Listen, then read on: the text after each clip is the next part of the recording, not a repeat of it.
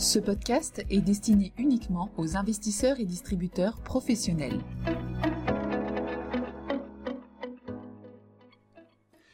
Bonjour à tous, aujourd'hui nous allons parler d'électricité, ce qui aurait pu être considéré comme un sujet trivial il y a quelques années, mais on a bien pu l'observer avec la crise énergétique, ça ne l'est plus du tout. Les prix ont beaucoup augmenté depuis 2021, cela a tiré l'inflation à la hausse un peu partout, ce qui a provoqué une accélération de la transition énergétique.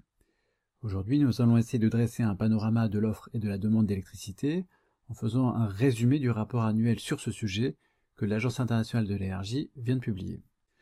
En 2022, la demande mondiale d'électricité est finalement restée assez résiliente malgré la crise énergétique et a augmenté de près de 2%, ce qui n'est pas très loin des rythmes de croissance qui prévalaient avant la crise Covid.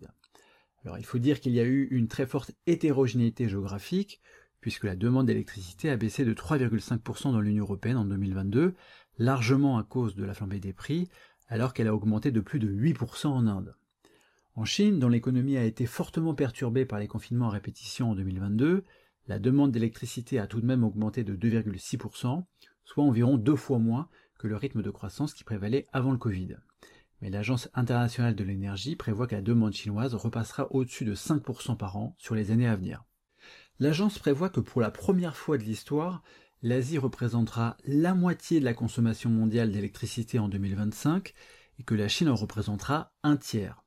L'augmentation de la demande mondiale entre 2022 et 2025 proviendra à plus de 70% de la Chine, de l'Inde et du sud-est asiatique. Donc toute réflexion sur l'évolution globale du marché de l'électricité doit d'abord regarder vers l'Asie. La demande mondiale d'électricité va continuer à croître rapidement. Dans les pays émergents, la demande d'électricité suit la croissance économique et dans les pays développés, la demande d'électricité va croître avec la tendance lourde à l'électrification des transports, du chauffage et de certains secteurs industriels. L'une des grandes nouvelles du marché de l'électricité, c'est que la production est de plus en plus tournée vers les sources bas carbone, c'est-à-dire des renouvelables et du nucléaire.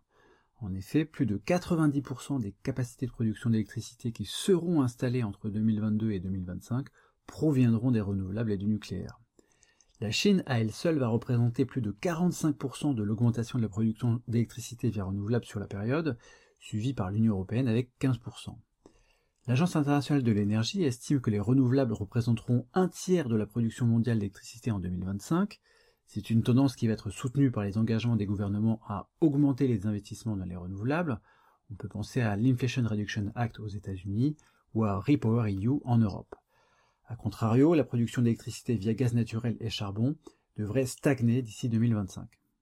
Pour le moment, la production d'électricité est la plus grande source d'émissions de CO2 au niveau mondial, et les émissions de gaz à effet de serre liées à la production d'électricité continuent à croître à peu près au même rythme qu'avant la crise Covid. Sur ce point, l'Agence internationale de l'énergie prévoit que les émissions du secteur devraient rester à peu près stables sur les prochaines années, avec la stagnation de l'électricité produite via le charbon. Un point vraiment notable du rapport de l'AIE est la très forte accélération des installations de stockage stationnaire sur batterie, qui est un corollaire de la montée en puissance des renouvelables, qui sont intermittentes.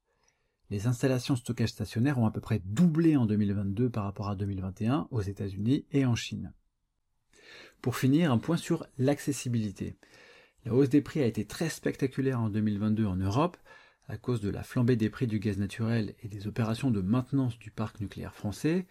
Si on regarde les chiffres d'Eurostat, les prix de l'électricité pour les particuliers ont augmenté de 32% en zone euro en 2022, ce qui a été freiné par différentes mesures gouvernementales selon les pays.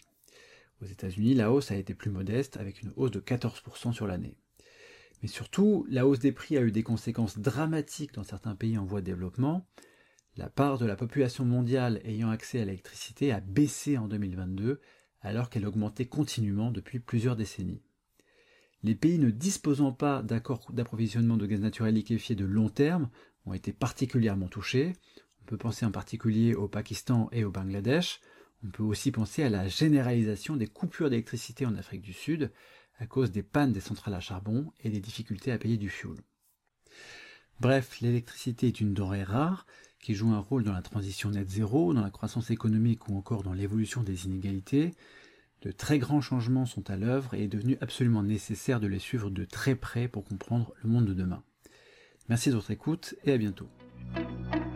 Communication promotionnelle non contractuelle. Les commentaires et analyses reflètent l'opinion de CPRAM sur les marchés et leur évolution en fonction des informations connues à ce jour.